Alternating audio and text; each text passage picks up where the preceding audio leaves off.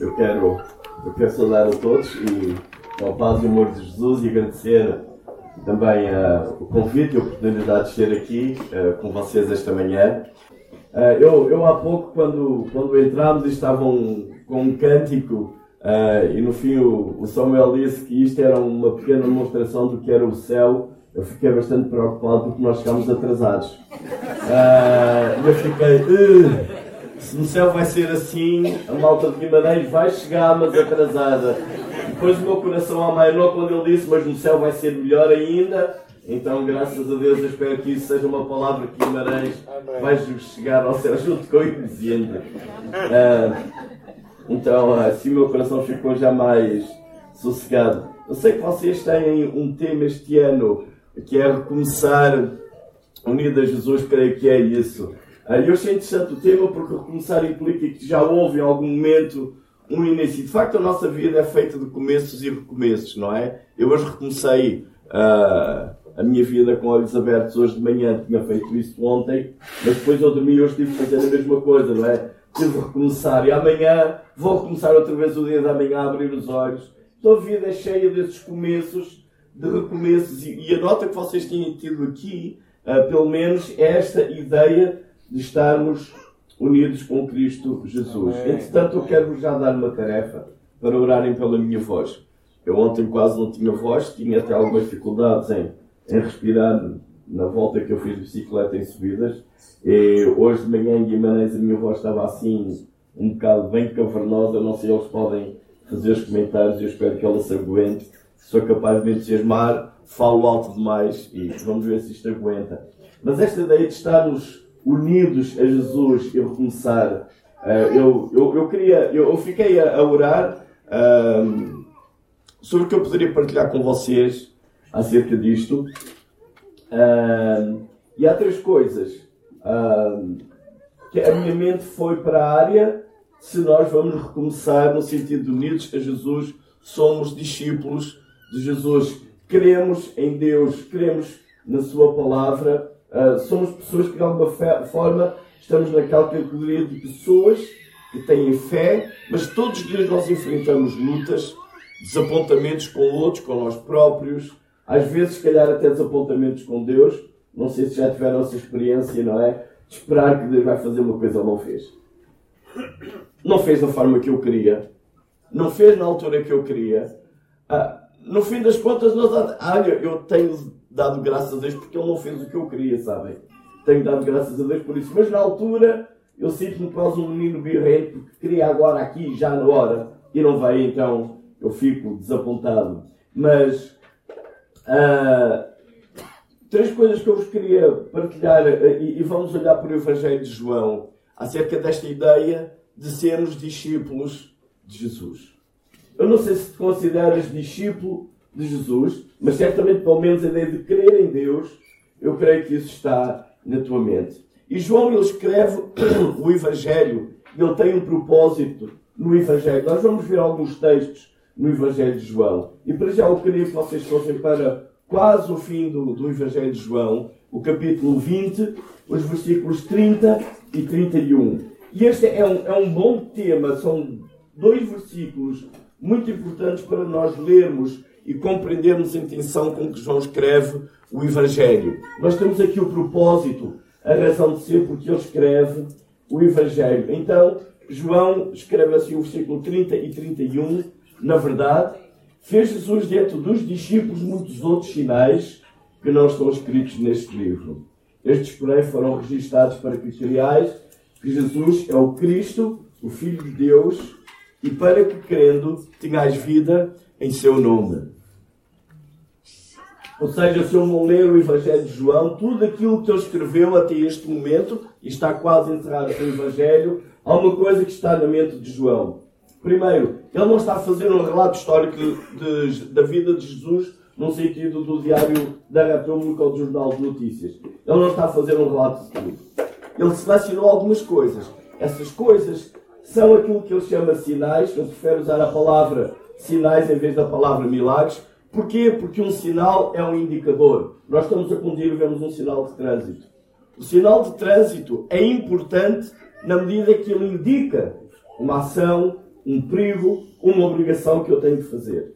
O sinal em si próprio não é tão significante como aquilo que ele representa. Estes sinais que João relata no Evangelho são os indicadores de quem Jesus é. E estes que ele escreveu foram registados para que possamos crer que ele é Jesus, é o Cristo, ou seja, é o ungido, é o Messias, é o anunciado já desde o Antigo Testamento, e para que crendo tenhais vida em seu nome.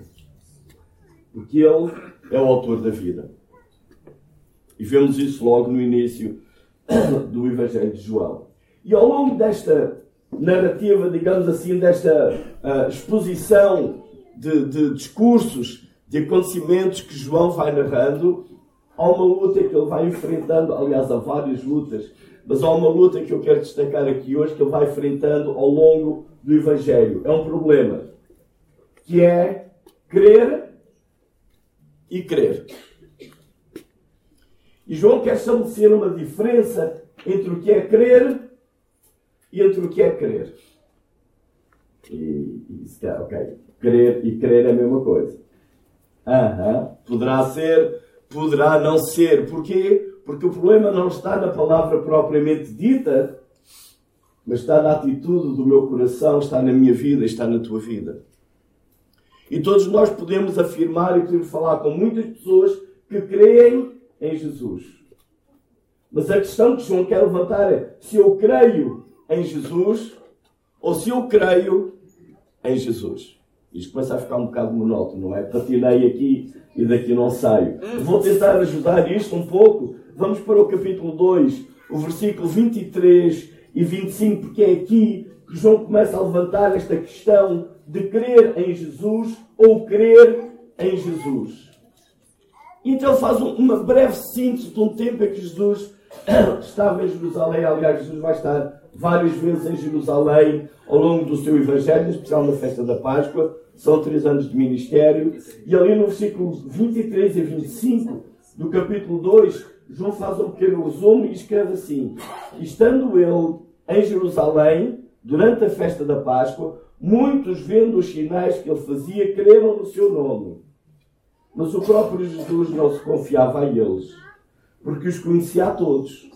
E não precisavam que alguém desse testemunho a respeito do homem, porque ele mesmo sabia o que era a natureza humana. Eu, quando leio este texto, eu tenho vontade de exprimir as minhas reações.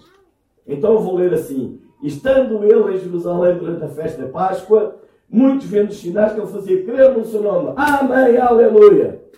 É, é bom quando lemos isto? Muitos vendo os sinais creram em Jesus. Como é que reagimos quando vemos que as pessoas creem em Jesus? Ei! Pá, João podia ter parado aqui, pelo meu lado. Mas depois traga-me um quadro todo lindo, quando ele diz que o próprio, mas o próprio Jesus não se confiava a eles, porque os conhecia a todos e não precisava que alguém desse testemunho a respeito do homem, porque ele mesmo sabia o que era natureza humana. Que nós já podemos perceber que uma coisa é alguém até confiar em Jesus. Mas no facto, quando começamos a, a trabalhar isso, a exprimir isso, a questionar, a deixar que venha um ano, dois, três anos de ministério, quando deixa de haver sinal e passa a haver discurso, quando deixa de haver alguma coisa que eu posso beneficiar e passa a haver compromisso, renúncia, é se crer em Jesus ele perdura ou o que é que isso acontece? Em todo este processo, três vezes, pelo menos, que eu quero destacar aqui, não estou que são as únicas, mas há três momentos em que Jesus vai canalizar e vai desafiar os seus ouvintes, ou neste caso João, vai desafiar a mim como leitor, a eu perceber se eu sou ou não um discípulo de Jesus.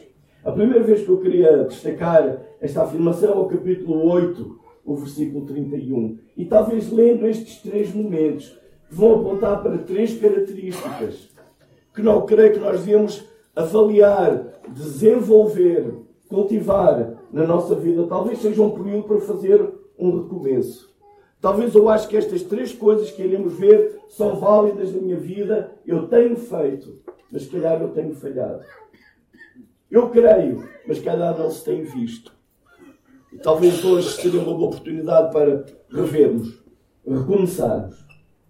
Não apenas uma questão de autodisciplina, mas também nesta dimensão de eu estar unido a Jesus.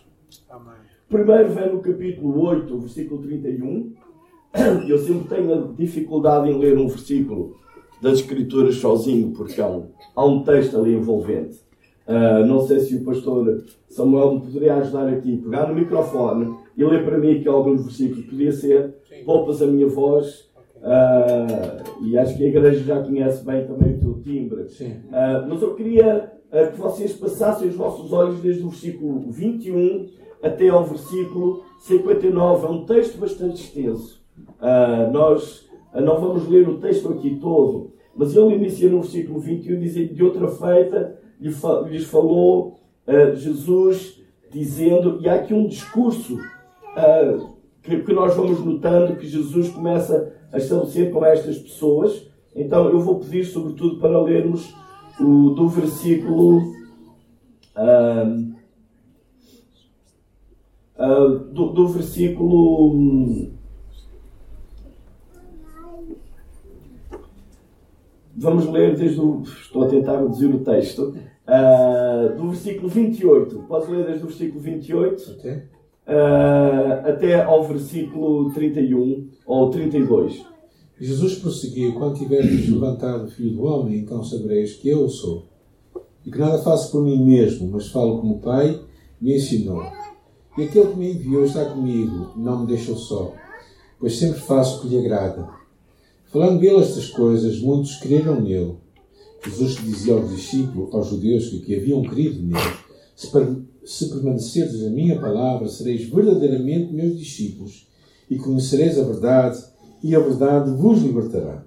Ok, a primeira coisa que nós temos aqui, uh, Jesus está a falar àquelas pessoas, está a falar já uh, como que antecipando a sua morte, uh, quando levantar do Filho do Homem, do versículo 28, e nós temos no 30 Ditas estas coisas, muitos creram nele. Mas uh, Jesus continua a falar de conhecer a verdade que os irá libertar. E se nós passarmos os nossos olhos do versículo 33 em diante, vou pedir para ler uh, o versículo 36 até ao 39.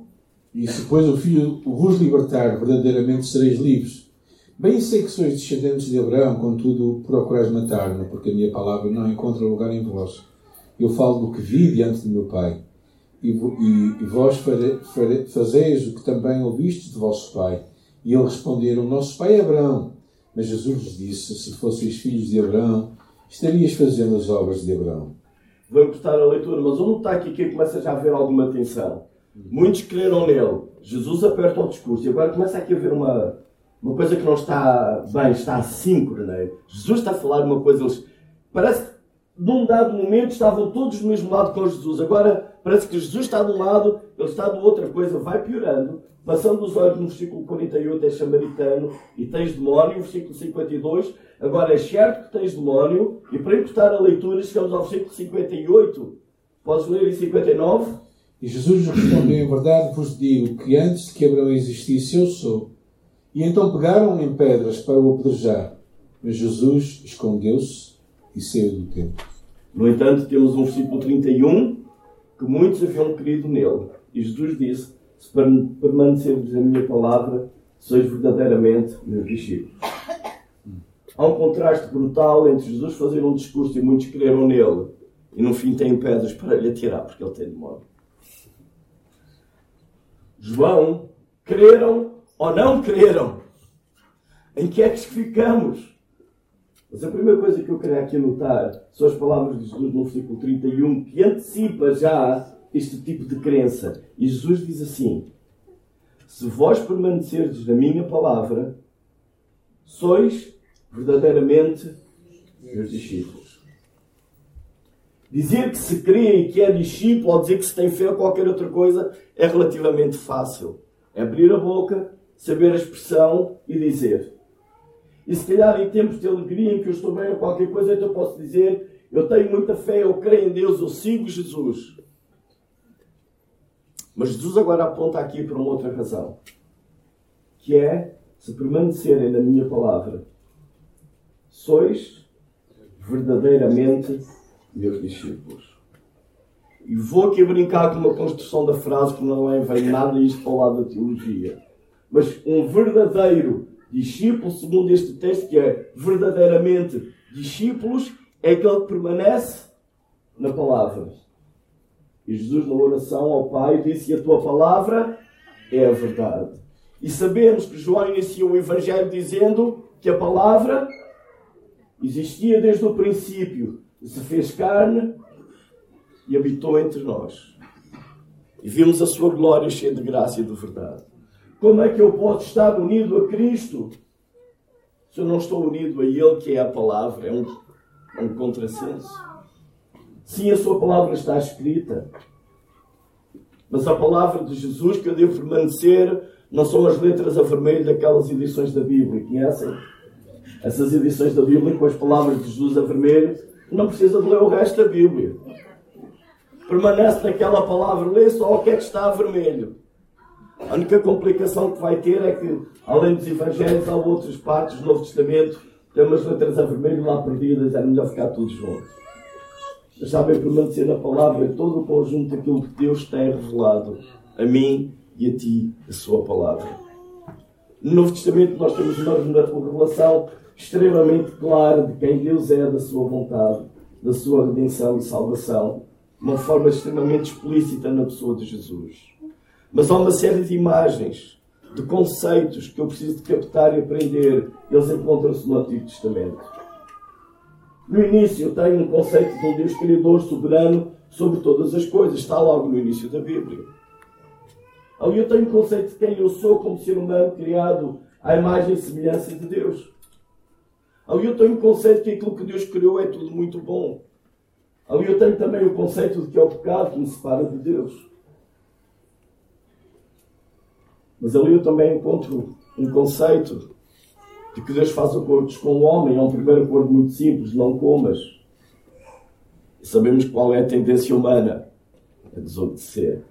Fascina, mas não é? Deus diz assim: há luz que nem sequer existia. Haja luz. E a luz que não existiu, o que é que faz? Obedece a Deus e passa a existir. E Deus fala à terra: produz. E o que é que a terra faz? Começa a produzir. Começa a produzir. E Deus diz ao homem: Não comas. E o que é que o homem faz? Pois é precisamente isso que eu vou fazer. E esse, meu querido, sou eu e tu. Esse é o nosso problema. Mas sabem, ali nós também temos uma primeira promessa de redenção. Deus iria esmagar a cabeça da serpente. É ali que nós também percebemos que este Deus fez uma aliança com Noé, com o dilúvio, faz estes acordos e diz Abraão que todos irão ser abençoados. E depois diz, por causa de Abraão crer de uma maneira simples, em 15.6 que ele foi justificado pela fé. Abraão creu. Isso foi-lhe atribuído como justiça. Então, conceitos de, de pecado, de salvação, de redenção, de justificação, de graça, de misericórdia, de sacrifício, de substituição, tudo isso são quadros que estão no Antigo Testamento. E se nós não lermos a Bíblia toda ela e compreendemos estes conceitos, vai ser muito mais difícil nós entendermos a graça de Deus e aquilo que Deus quer de nós. Como é que eu posso ser discípulo de Jesus se eu não conheço a Sua palavra? Se eu não permaneço a palavra? Se eu não crio hábitos de leitura? Se eu não crio hábitos de meditar no texto que eu li? não textos favoritos, mas ler tudo. Em Guimarães, acabámos hoje um livro do profeta Abacuque. Uma história tremenda. Aquele homem que vai dentro de Deus e clama a Deus porque as coisas estão mal. Ele tem que. Ouve de Deus o que ele não gosta. As coisas vão ficar pior, Abacuque. No fim daquela luta com Deus, com Deus, ele vai ter que dizer: Pois, ainda que as coisas vão piorar, e dá o exemplo da figueira, da oliveira, do gado, não há nada, o campo não produz, todavia, o que é que eu vou fazer? Eu confiarei, vou-me alegrar e regozijar neste Deus. E se não há proximidade, não posso ter proximidade com Deus se eu não tenho proximidade com a Sua palavra? Porque o próprio verbo da vida é a palavra. Eu queria vos encorajar, talvez uma das coisas, este recomeço unidos a Jesus. Cria hábitos de leitura das Escrituras. Cria hábitos de leitura das Escrituras. Pega num livro da Bíblia e leu de uma ponta à outra. Não compreendeste o que o livro disse? Não há crise. Lê de novo. Fala com, com Samuel. Arranja trabalho a este homem. Pergunta-lhe qual é o contexto histórico. Pergunta qual é a luta que eles enfrentaram. Pergunta como é que Deus manifestou a sua graça, a sua glória, o seu poder, a sua justiça, a sua misericórdia, a sua disciplina no meio daquelas narrativas. Depois tenta compreender como é que Deus agora vai usar isso na tua vida e aplica aquilo à tua vida. Lê as Escrituras. Lê o Antigo Testamento. Lê o Novo Testamento. E não tentes desvendar, se calhar às vezes gastamos muito tempo a tentar desvendar uma espécie de código secreto da Bíblia para a chave para o sucesso da vida. Vê antes ali o que é que Deus está a falar à tua vida, as mudanças que tu tens que fazer. Mas cria esses hábitos de leitura. A segunda vez que João uh, menciona esta expressão, e vamos agora para o capítulo 13 uh, ah, do seu Evangelho, uh, e, e o, o, os capítulos 11 e 12, eles fazem uma transição no Evangelho até ao capítulo 11 e 12 nós temos este registro de, de, de, narrativas, de discursos, dos sinais que Jesus fez. Jesus faz um milagre e há uma explicação. Ele alimentou a multidão com pão. Ele afirmou que o pão do céu que dá vida é Ele próprio. Ele curou um cego que não via. E no fim há aquela ironia, mas quem é que ficou cego? Era o cego que não via ou era fariseu que via e não via quem era Jesus? Porque aquele homem que não via, porque era cego, ele ficou a ver. E a prova que ele ficou a ver quem era Jesus é porque os olhos físicos também lhe foram abertos. E no fim do capítulo 11 e 12 nós temos ali um momento de transição que é o momento da ressurreição de Lázaro, que vai antecipar a ressurreição de Jesus. Depois daí, João registra um tempo mais recatado, digamos assim, que Jesus tem com os discípulos, em que lhe dá instruções e são conversas, são diálogos, discursos de Jesus aos seus discípulos. E este capítulo 13 já se enquadra nessa secção. E os versículos 34 e 35, Jesus diz assim: Um novo mandamento vos dou, vos ameis uns aos outros assim como eu vos amei uns aos outros. Assim como também vos amei, vos ameis uns aos outros. Nisto conhecerão todos que sois meus discípulos, se tiverdes amor uns pelos outros. Este mandamento de amar os outros, ou noutra expressão, noutro linguajar, amar o próximo como a ti mesmo, não é novo. Já vem do Antigo Testamento em Levítico. Amarás o próximo como a ti mesmo. Mas notarem agora Jesus, parece que ele leva a fasquia. O padrão é alterado. O mandamento agora não é eu amar o próximo como a mim mesmo. O padrão agora que eu tenho que amar a vocês como Jesus amou a mim.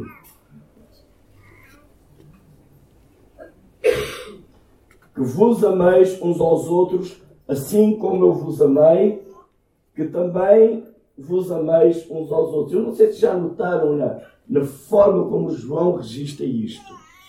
Vai para a frente e vai para trás. Qual é a minha missão? Primeiro vem em tom de mandamento, não é uma opção. E tem a afirmação central: que vos ameis uns aos outros, como eu vos amei, que vos ameis uns aos outros. A ênfase é grande. E o modelo é fantástico. Maneira que eu tenho de vos amar não é como eu amo a mim próprio. É como Cristo amou a mim. Sabem, Jesus sabe tudo da minha vida. Ele sabe aquilo que vocês não sabem. Eu estou muito contente que ele não diz tudo. Eu descobri outra coisa. É que Deus sabe tudo da minha vida, de mim, às vezes coisas que eu próprio nem sei. Às vezes eu penso que até era. Eu pensava que eu era melhor. Eu pensava que eu até. E quando eu por conta, afinal, eu não. Mas ainda assim, eu dou graças que Deus não diz tudo acerca de mim o que é verdade. De uma forma abrupta e ruim que me põe para baixo. Mas sabendo Ele tudo acerca de mim, trata-me com graça. Eu não mereço. Ele trata-vos a vocês com graça que não merecem. Dou muitas graças a Deus pelo 27 aniversário, não é? Que o Senhor vos continue a abençoar aqui. E a igreja é feita de pessoas. Eu costumo dizer, eu adoro a igreja. sabem o resto? Sabem? O problema são as pessoas.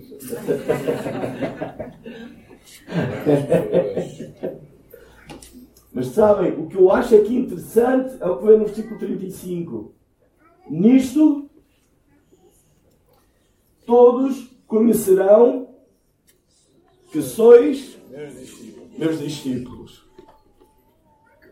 É muito mais fácil identificar-me como discípulo de Jesus se eu usar uma t-shirt, se eu puser um peixinho no carro, se eu usar uma certa forma de linguagem, seja lá o que for. Eu não estou nada contra isso. Ok? Mas é muito mais difícil os outros saberem que eu sou discípulo de Jesus pela forma como eu trato cada um de vocês. Hoje aconteceu uma coisa muito interessante. Uh, uma família estava a sair, tem dois pequeninos. Um deles é um, pequenino, é, é, um, é um mimo, é um fofinho, não é? Põe lá no chão e ele começa, primeiro momento, fica assim a olhar onde eu estou. Depois ele vai mudando. Eu acho tão fofo, tão querido. Muito querido miúdo. E quando estavam a sair os pais, eu disse a eles, então, ele é um, é um querido, é um fofinho. E o pai olhou. Ele?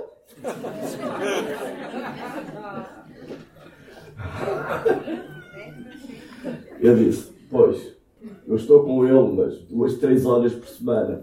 Vocês vivem com ele o dia inteiro, não é ele? É, é isso mesmo. Sabem? Eu poucos problemas tenho com as pessoas com quem eu não passo tempo. Se houver uma tensão, a gente aguenta meia hora. Dá para estar meia hora no café, engolir, mete mais um bocado de açúcar para não ficar tão azedo. A meia hora passa. Não é? Mas quando a gente está hoje, amanhã, e trabalha junto, e envolve a igreja, e grupo de louvor, vai, vai surgir tensão. E depois vai ver que o outro não fez o que devia ter feito, e vai ser uma grande, posso dizer chatice. E nessas horas é complicado amar uns aos outros, como Jesus me amou.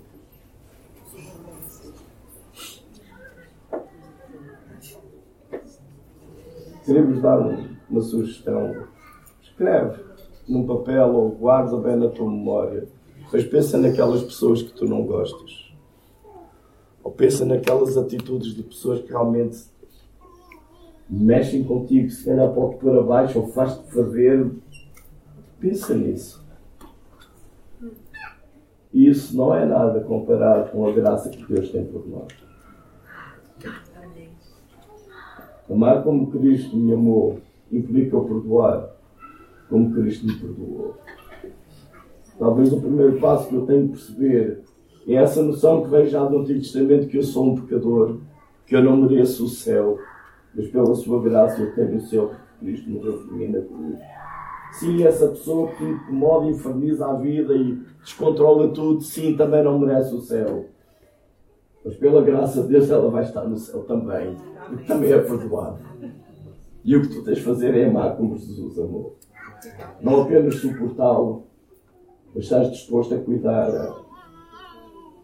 E não é aquela pessoa, se ela mudar, aleluia, glória a Deus, mas se ela não mudar, a chave é tu mudares o teu coração e a tua atitude para com ela. Deixar que esse amor, essa união de Deus em ti, esse novo recomeço, de ter graça para amar, para perdoar, possa transbordar a tua vida. Outra vez, eu não posso ser discípulo de Jesus, estar unido a Ele que é a palavra e não conhecer a palavra. De novo, como é que eu posso ser discípulo de Jesus? Afirmar que estou unido a Ele, se Ele é amor e eu não amo. É um contrassenso. Por isso, João pergunta se eu creio ou se eu creio. Ah, já pegaram o sermão. ok? Último. Último. Agora vamos para o capítulo 15. E temos ali um quadro, de novo, neste tempo mais privado que Jesus tem com os discípulos. E ele agora conta a história da videira. Há um agricultor que tem uma videira. Vocês conhecem essa videira? Tem várias. E diz assim, eu creio que é um texto conhecido, mas passarem os olhos rapidamente, hum, gostaria de ler todo o texto, vou deixar aqui esses critérios com, com Samuel, mas passarem os olhos rapidamente pelo texto, onde notar a quantidade de vezes que a palavra permanecer ou o verbo estar, dependendo da tradução, que é repetida. Permanecer, versículo 4, permanecer em mim, permanecerei em vós. Como pode o ramo produzir fruto de si mesmo se não permanecer na videira? Assim vós, nem vós podeis dar se não permanecerdes em mim. Versículo 4, por exemplo, quatro vezes. Essa repetição está aqui. Esta, esta imagem da união entre a videira, entre a vara e a videira. E quando nós chegamos ao, ao versículo 8, Jesus diz assim: Eu vou ler o 7. Podes ler, Samuel, já agora, por favor. 7 e 8. 7 e 8. Uh, se permaneceres em mim e as minhas palavras permanecerem em vós, pedi o que quiserdes e vos será concedido. Meu Pai é glorificado nisto, em que deis muito fruto e assim sereis meus discípulos. Nota que agora no capítulo 15 João está a voltar ao que tínhamos lido lá no início do Evangelho. Agora o quadro é videira e ele diz: permaneceres em mim e as minhas palavras em vós. Sabem, há algumas competências de, de pensar. Uh, quando nós estudamos ou qualquer outra coisa, essas competências são exigidas e há algumas são básicas. A primeira coisa, por exemplo, é memorizar. Temos que memorizar coisas. Hoje não é preciso memorizar porque o GPS indica o caminho, não é? Mesmo assim ainda tem que mandar uma mensagem é a direção certa. Mas a primeira coisa que nós temos que fazer é memorizar. Segunda, competência do pensar é compreender. E a terceira é aplicar. Por exemplo, se quiser, se eu tiver sede, quiser água fresca, eu tenho que memorizar uma série de coisas. Tenho que memorizar o que é água. Acho que isso vocês já todos memorizaram. Também temos que memorizar o que é fresco. Acho que também já memorizámos isso. Mas temos, também temos que memorizar o que é o frigorífico. Sabem o que é memorizaram? E memorizaram onde ele está? Então, quando estamos em casa e queremos água fresca, o que é que nos vai auxiliar na resolução do problema? A memória, o frigorífico, não é? Porque se eu tiver uma amnésia e não sei está o frigorífico, infelizmente há doenças que afetam a memória, eu não chego lá. Mas depois eu tenho que compreender, porque se eu tenho sede, eu tenho que compreender. Aliás, eu não estou a beber água porque eu tenho sede. Eu estou a beber água porque me disseram e eu memorizei que ajuda a garganta e eu compreendi o porquê. Por isso eu bebo. E tenho que fazer a outra coisa que é aplicar. Como é que eu vou aplicar a palavra à minha vida se eu não a compreendo e se eu não a memorizei porque eu não a li? Como é que eu posso permanecer e viver aquilo de facto eu não estou a fazer? E de novo João nota, ou Jesus nota, se permanecerdes em mim e as minhas palavras permanecerem em vós, notem agora que este conceito de estar unido a Cristo e a sua palavra em nós começa a ficar muito mais tenso aqui, neste momento do Evangelho, se permanecerdes em mim, eu unido a Jesus, as minhas palavras permanecerem em vós, não somente eu as li, eu as compreendi, memorizei, mas eu estou a aplicar e para isso é necessário dar um passo mais do que a memorização ou compreensão. Eu preciso de interiorizar isso. Eu preciso que isso faça parte da minha vida. E isso é um conceito de ser discípulo. Eu posso saber coisas, eu posso compreender coisas e eu posso fazer coisas. E, no entanto, essas coisas não fazem parte da minha vida. Todos vocês devem ter uma ocupação e talvez tenham um trabalho. E há coisas que vocês compreendem e fazem e executam, tudo isso está lá, mas elas não fazem parte da vossa vida. Se vos dessem mais dinheiro para fazer outra coisa, rapidamente vocês deixavam aquela e faziam uma outra. Porquê? O meu sonho, a minha paixão é apertar parafuso todos os dias, todas as horas. É o meu sonho. Não, não é. Eu aperto parafuso todos os dias, todas as horas, porque vou receber dinheiro no fim do mês. Se me pagarem mais para eu ficar sentado a vigiar se outra parafusa bem, ah, eu quero esse posto.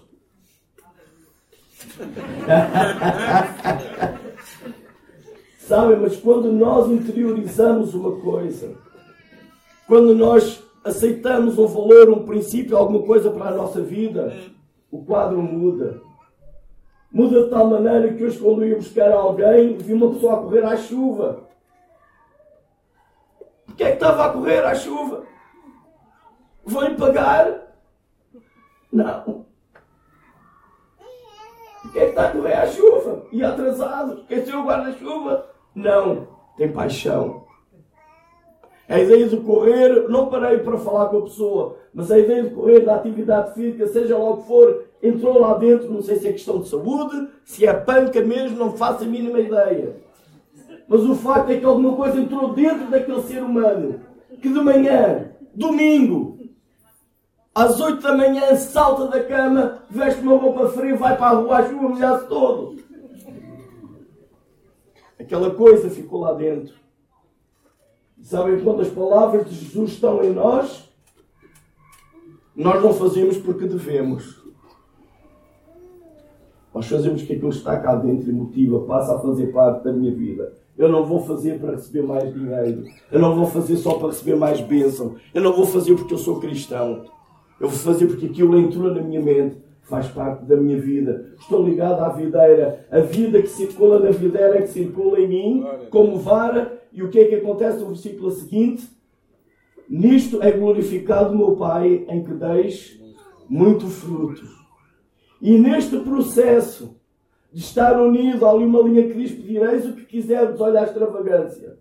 Não é? Pedireis o que quiserdes. Porquê? Porque a mentalidade foi mudada, foi transformada. Os valores são outros, as prioridades são outras. E eu posso pedir. E neste conjunto de eu estar unido, de eu estar ligado, de pedir o que eu quiser, nisto o Pai é glorificado em que eu dê muito fruto. E depois de novo aquela frase: E assim vos tornareis meus discípulos frutificar. Nós podemos pensar em vários tipos de frutos, podemos pensar na nossa vida. Um deles é que há pouco falávamos, aqui falavas, orar por alguém, levar a mensagem do Evangelho a alguém. É a única coisa desta terra que a gente pode levar para o céu. Você não pode levar o carro, mas podes levar o teu vizinho. O carro do vizinho não podes levar. Se calhar é por causa inveja. Não tenho inveja danada lá, porque na entrega do serviço das piscinas entregaram nas casas ao lado, na minha não, ainda não, ainda não percebi o critério. Mas sabem, mas podemos levar pessoas para o céu, é um tipo de fruto. Também podemos pensar naquilo que o Espírito Santo faz através de nós. Paulo fala acerca de dons espirituais, a forma como Deus nos usa para abençoar outros. Mas eu queria vos convidar a olhar para um, texto que Paulo fala do resultado da presença de Deus na nossa vida. É um texto conhecido, vocês veem isso em Gálatas 5.22. O fruto do Espírito, e podemos também perceber isso na pessoa de Jesus. Este João que escreve o Evangelho, que faz estes relatos, ele percebeu estas características na vida de Jesus. E Paulo põe aqui como o fruto ou o resultado daquilo que o Espírito de Deus produz na minha vida: amor, alegria, paz, longanimidade, benignidade, bondade, fidelidade, mansidão e domínio próprio. Nisto, Deus é glorificado. Deus é glorificado na minha vida quando, em vez da a minha tendência humana seria raiva ou indiferença e brota amor. Deus é glorificado na minha vida quando a minha tendência natural era ter uma tristeza profunda, como por exemplo no caso de Abacuque, ele diz: Ainda que a oliveira minta, eu me regozijarei e exaltarei no Deus da minha salvação. Meu Pai é glorificado quando na minha vida, vez surgir impaciência com alguém, há longanimidade. O Pai é glorificado na minha vida quando eu vejo andar completamente descontrolado em algumas áreas. Existe domínio próprio. Quero-vos convidar a olhar para este pequeno texto que se calhar sabem de cor e perceberem como está o fruto da vossa vida. E assim vos tornareis meus discípulos. Eu não vou pedir para considerarem as três coisas como um recomeço para hoje, porque é demais. Mas pegarem numa delas já era bom. Voltando a recapitular. Se permanecerdes na minha palavra, sereis verdadeiramente meus discípulos. Conhece a Bíblia. Conhece a palavra de Deus. Faz o teu estudo. Se puderes ouvir mensagens estudos dos outros, graças a Deus, nada contra isso. Mas faz tu próprio o teu trabalho de casa. Luta tu próprio com a tua Bíblia. Luta tu próprio com aquilo que Deus quer falar a ti. Que se calhar é difícil de entender ou aceitar por causa do nosso coração teimoso. Mas gasta tempo a ler as Escrituras. Não leias as tuas passagens favoritas ou as que gostas mais apenas. Sim, procurem essas em momentos de dor, de grande alegria, de tristeza, seja o que for, procura aí auxílio. Mas lê o que te agrada e lê o que não agrada. Lê. E ao ler, ora. E tenta compreender também o que é que aconteceu naquele momento, o que Deus estava a fazer, como é que Ele quer comunicar contigo hoje. Ser discípulo de Jesus é também amar uns aos outros. Não com toda a tua força, não com todo o teu empenho, não como a ti mesmo, mas como Jesus amou a ti. E ser discípulo de Jesus que traz glória ao Pai. A deixar que o Espírito Santo produza este fruto da tua vida. É um fruto que não vai incidir tanto na tua ação, no sentido de tarefa, mas vai incidir mais, bem mais no teu caráter, na tua maneira de ser se calhar a limar aquelas arestas pontiagudas que nós ainda temos aqui e ali. Recomecem hoje alguma destas áreas. Cheguem diante de Deus e diz, Deus, eu quero começar unido a Ti na palavra, eu quero começar unido a Ti a amar os outros, eu quero começar unido a Ti, a deixar que o Teu Santo Espírito em mim produza isto. Propõe isso ao Senhor e ora.